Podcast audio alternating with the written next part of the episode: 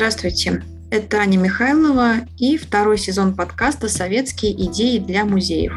В этом сезоне я читаю статьи из журнала «Советский музей», который издавался с 1931 по 1940 год. Комментирую прочитанное и иногда рассказываю об авторах, если мне удалось найти какую-то информацию.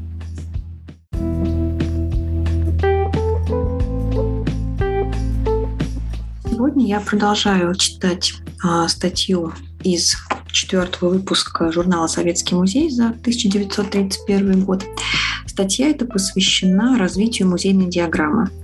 Статья опубликована в разделе журнала «Музейная техника», и автор ее Н.С. Теплых, о котором или о которой я, к сожалению, снова пока никакой информации не нашла и о том вообще, как а, строится поиск информации, как я пробую анализировать материалы, расскажу в комментариях после того, как прочитаю статью.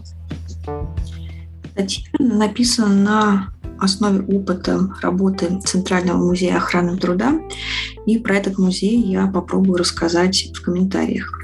Статья достаточно обширная, объемная и показалась мне настолько интересной, что я прочитаю ее практически без пропусков. Итак, основные моменты в развитии музейной диаграммы.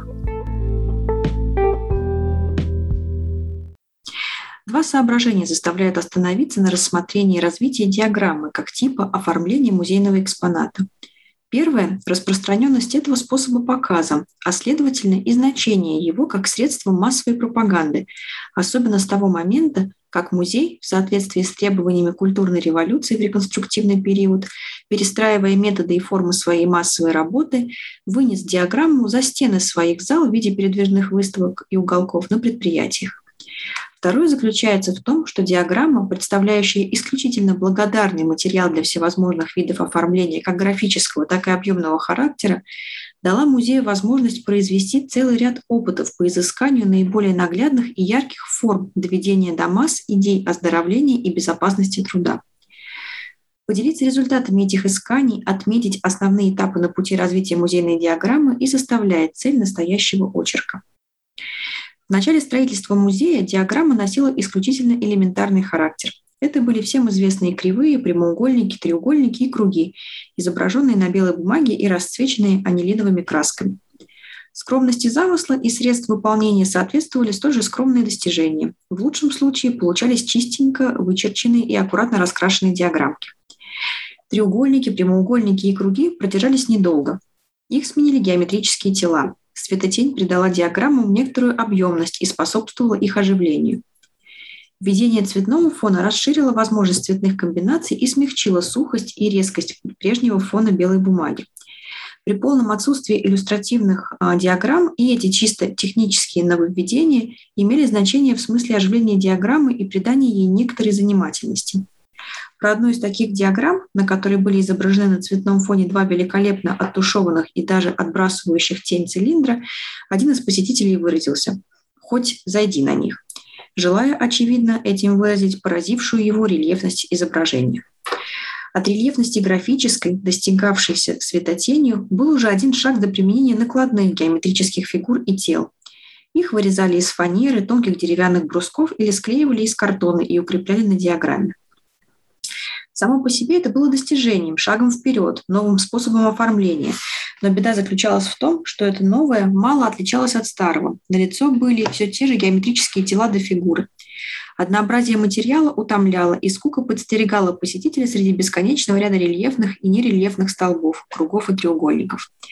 И вот однажды пришлось услышать такой краткий, но выразительный диалог между служительницей музея и выходящей из музея посетительницей. «Что ж, гражданка, скоро уходите?» Все столбы да палки, посмотреть у вас не на что. Столбам и палкам был вынесен приговор в окончательной форме. Это было важно, еще важнее было то, что приговор пришел от потребителя, а самое важное заключалось в том, что он подсказывал и способы борьбы со скучностью диаграммы. Посетителю надо было предложить такую диаграмму, в которой он нашел бы материал для посмотрения. Необходима была ловушка для зрения, которая привлекла бы внимание посетителя, задержала бы около диаграммы и новизной и занимательностью устранила бы скуку и утомление. Таким средством являлась прежде всего иллюстрация. Теперь, когда иллюстрированная диаграмма повсеместно завоевала права гражданства и в ряду графических экспонатов стала самой действенной и распространенной формой в области массовой работы, никому не придет в голову возражать против ее необходимости в музее. Но на первых этапах строительства нашего музея вопрос этот не казался таким бесспорным. Правда, в музее имелось несколько иллюстрированных диаграмм Пироговского общества и Лиги борьбы с туберкулезом, но это были раз навсегда канонизированные штампы. Для смертности – черепа, гробы и кресты. Для заработка и расходов – столбики, монеты или кошельки и так далее. В силу своей трафаретности и отсутствия всякой художественности они были настолько безличны и неинтересны, что не только вышеупомянутая посетительница взяла их за одну скобку со столбами и палками, но и сами противники иллюстрированных диаграмм, очевидно, не считали их за таковые, ибо не возражали против их присутствия в музее, а сторонники иллюстраций не аргументировали ими для защиты своих позиций. Как это ни странно теперь, но потребовалось специальное совещание из работников музея, врачей и художников для решения вопроса, быть или не быть иллюстрированной диаграмме. Высказывали опасения, что иллюстрация может обесценить диаграмму, отвлекая на себя внимание посетителя от содержания самой диаграммы и придать ей несерьезный, неуместный в музее характер. К счастью, голосов этих было очень немного, и звучали они недостаточно уверенно. За иллюстрацией было признано право на существование. Для опыта была взята диаграмма смертности от туберкулеза в различных профессиях – рыбаки, земледельцы, портные и наборщики. Весь цифровой и текстовый материал был перенесен на новую диаграмму без изменений, но около каждого столба появилась красочная виньетка – рыбак в лодке на широкой реке, крестьянин в поле за козьбой, портной в тесной коморке у железной печурки за утюжкой костюма и наборщик в старой наборной у кассы. Опыт оказался вполне удачным. Иллюстрированная диаграмма – полностью оправдала возлагавшиеся на нее надежды. Иллюстрация привлекла внимание посетителя и, заинтересовав чисто внешне, незаметно переводила затем его внимание и на самое содержание диаграммы, предупреждала утомляемость, способствовала усилению впечатлений и запоминаемости. Все это было особенно важно в начале музейной работы, когда ввиду неналаженности экскурсионной посещаемости посетитель шел в музей главным образом самотеком, а попав туда зачастую, был предоставлен самому себе за отсутствием руководителей. В таких случаях иллюстрация до некоторой степени заменяла недостающего экскурсовода. Она не только украшала и занимала, она объясняла, почему происходит так, как показано в диаграмме. Она дополняла, расширяла и углубляла даваемые диаграммы сведений. В группе, стоявшей около вышеупомянутой диаграммы, пришлось однажды услышать такое замечание. Крестьянская работа вся на воле. Откуда тут чехотки быть? Простор, воздуху сколько хочешь, лесок, вода, солнце. А рыбакам и того лучше. Какая тут пыль, когда кругом вода до деревья? Не то, как вон там портняжий закуток. Кустарек видно какой. Нет надобности перечислять иллюстрационные сюжеты. Они каждый раз подсказывают темы самой диаграммы, но можно назвать главнейшие группы сюжетов, которыми пользовался музей в своей работе. Это были отдельные фигуры или группы рабочих, работниц и служащих, взятых в условиях их производства или профессии, виньетки, силуэты, эмблемы из орудий производства, упоминаемые в диаграмме, отдельные производственные моменты, декоративно разрешенные фоны, смонтированные из фабрично-заводских зданий и прочее. В последнее время в связи с работой музея по созданию массовых плакатов по безопасности труда возник новый вид иллюстрированной диаграммы – диаграммы плаката, отразивший в себе основные свойства первоисточника – крупный план, лаконичность и броскость. Диаграммой плакатного типа заканчивается стадия чисто графического оформления музейной диаграммы. При всех положительных сторонах иллюстрированной диаграммы нельзя было остановиться исключительно на этом виде диаграммного оформления, так как явившееся результатом этого однообразия повлекло бы за собой упадок внимания посетителя, его быструю утомляемость и понижение эффекта массовой работы. Надо было бороться с засилием плоскостного экспоната, и вот дальнейшая работа музейной диаграммы направляется по линии постепенного превращения иллюстрированной плоскостной диаграммы в рельефную. В первую очередь замена графики рельефом коснулась цифровой части диаграммы. Прямоугольники, треугольники и прочие, выполнявшиеся прежде графически, заменяются рельефными, их изображениями из фанеры, деревянных брусков или склеиваются из картона. Задний план, представляющий наружный вид фабрично-заводских предприятий или отдельные фигуры рабочих в производственной обстановке, оформляется по-прежнему графически. В результате сделанных изменений наличие переднего и заднего планов, созданных массивностью брусков, дало впечатление большой глубины и в огромной мере способствовало рельефности и наглядности диаграммы. Еще большего оживления и занимательности диаграммы удалось достигнуть, изображая цифровую ее часть в виде предметов, так или иначе связанных с содержанием диаграммы. Так, в диаграмме, касавшейся наборщиков, вместо столбов давались типограф... типографские литер... литеры, сделанные в большом размере из дерева и раскрашенные в натуральный цвет. В диаграмме по текстильному производству столбы, показывающие количество выработки, представляли кипы наложенных друг на друга кусков мануфактуры, сделанных из кусочков материи. Замена графики рельефом в иллюстративной части диаграммы прежде всего коснулась отдельных фигур.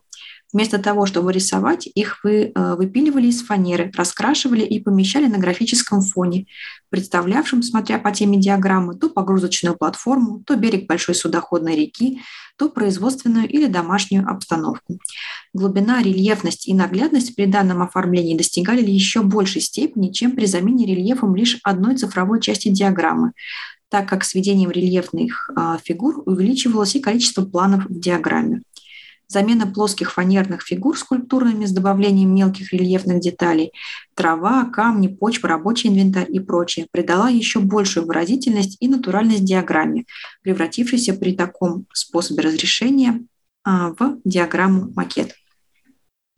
Участие музея в светотехнической выставке в Москве в 1926 году положило начало новому направлению в работе музея над диаграммой – введению световых эффектов. Этот принцип оказался особенно плодотворным и привел к целому ряду интересных и разнообразных видов диаграмм.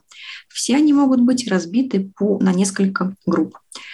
Диаграммы по существу своему являющиеся иллюстрированными графическими диаграммами и лишь видоизмененные в смысле а, большей эффектности и наглядности применением цветовых эффектов. Рельефные диаграммы, сделанные в несколько планов путем наложения друг на друга вырезанных из фанеры деталей. Диаграммы макетов. Из таких макетов можно привести два – число несчастных случаев зимой и летом в зависимости от степени естественного освещения и увеличение освещенности после побелки стен и потолка. Диаграммы с вопросами и ответами.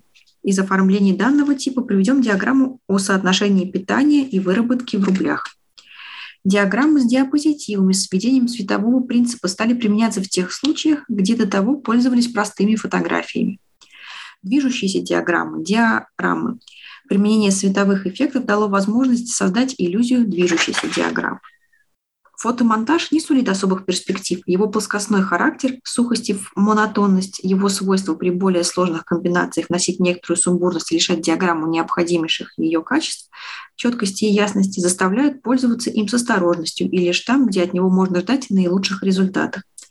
Что же касается конструктивного способа оформления, то ему необходимо уделить большее внимание, так как здесь, несомненно, скрыты огромные возможности, и этот способ целиком лежит в зоне устремления к наглядной рельефной форме показа.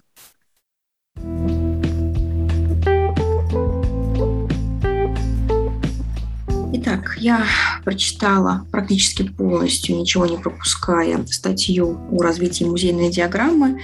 Как обычно, пока читала, сравнивала с современностью и вспоминала программу Canva для создания дизайнов и предложенные способы да, удержания внимания, а затем переключения внимания на, собственно, содержание. Это то, чем занимаемся и мы сегодня, например, работаем в социальных сетях, да, где визуальная составляющая публикации имеет большое значение, не говоря уже об этикетках и вообще сопроводительной информации, которая порой дополняет наши выставки.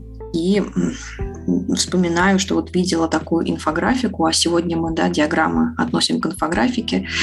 А, я видела это на выставке в музее Виктории и Альберта, посвященной а, опере, истории оперы. Там некоторые факты выносились именно в виде инфографики. Или же, например, в Музее национальной армии, тоже в Лондоне, такой способ а, рассказа он тоже активно использовался. Что же я хотела прокомментировать? Я вначале упомянула, что у меня есть сложности с поиском информации об авторах. Э, да, к сожалению, тот да, способ, который применяю я, недостаточно эффективен, но это тот способ, который есть. Обычно я начинаю э, гуглить э, имя ну, фамилию, да, в журнале не указываются имена, в сочетании с названием музея, если он указан, или в сочетании с музеем, советским музеем. И вот сегодняшний поиск да, о Центральном музее охраны труда привел меня на несколько сайтов. Ну, прежде всего, я нашла путеводитель Музей и достопримечательности Москвы, путеводитель 1926 года. И здесь Центральный музей охраны труда и социального страхования упоминается, про него есть небольшая статья. Сказано, что он находился на улице Новая Басманная и был развернут в 1923-1924 годах. Ну, кстати, да, по хронологии, которая указывается в журнале, в статье, видно, что материал собирался некоторое время. Журнал издан в 1931 году, а упоминаются диаграммы, которые показывались на выставке в 1926 году. В путеводителе есть а, перечисление отделов части экспозиции. Ну, вот в частности, здесь, например, есть отдел женского труда. А, и у музея несколько отделений, то есть, видимо, филиалов а, на Сухаревской площади и на Большой Калужской улице.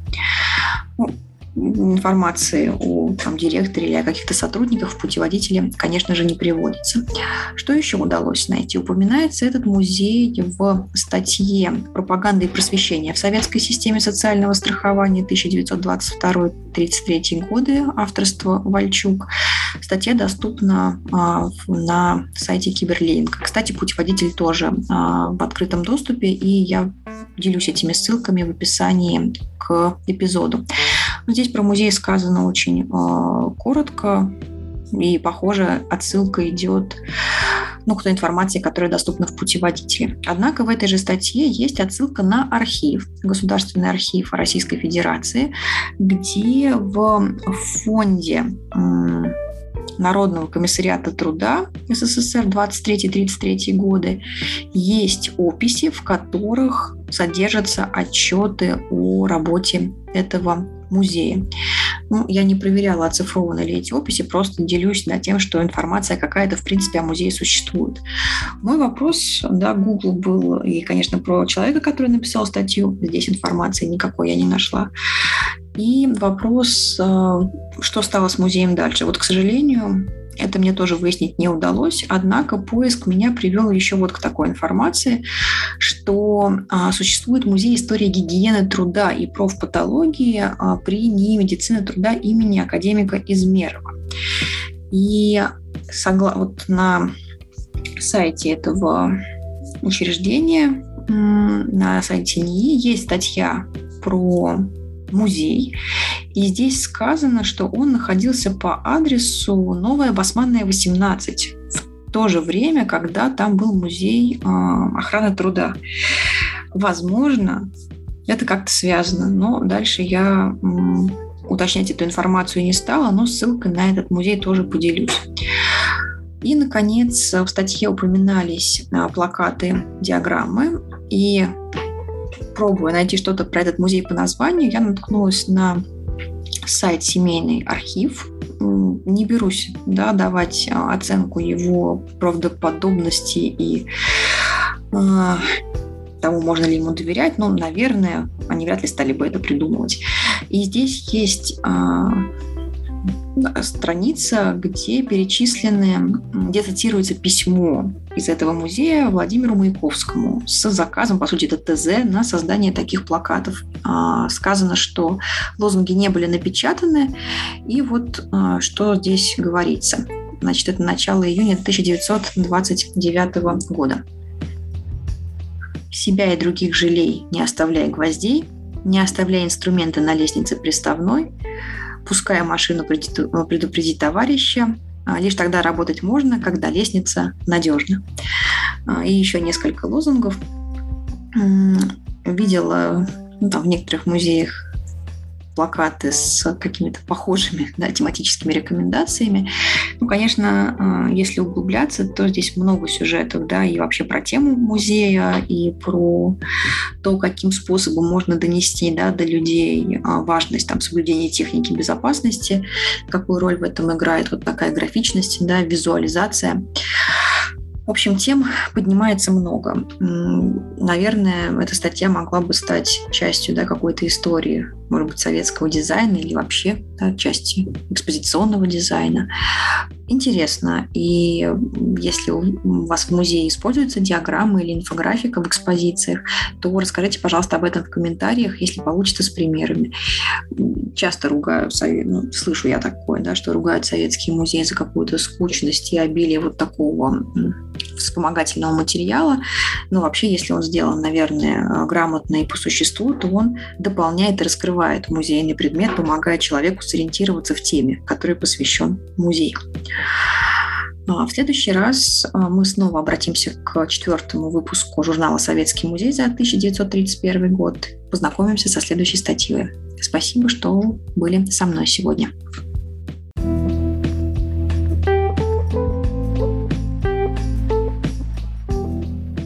С вами был подкаст «Советские идеи для музеев» и его ведущая Аня Михайлова. Подписывайтесь на паблики проекта «Идеи для музеев», комментируйте услышанное и делитесь подкастом с коллегами. До новых встреч!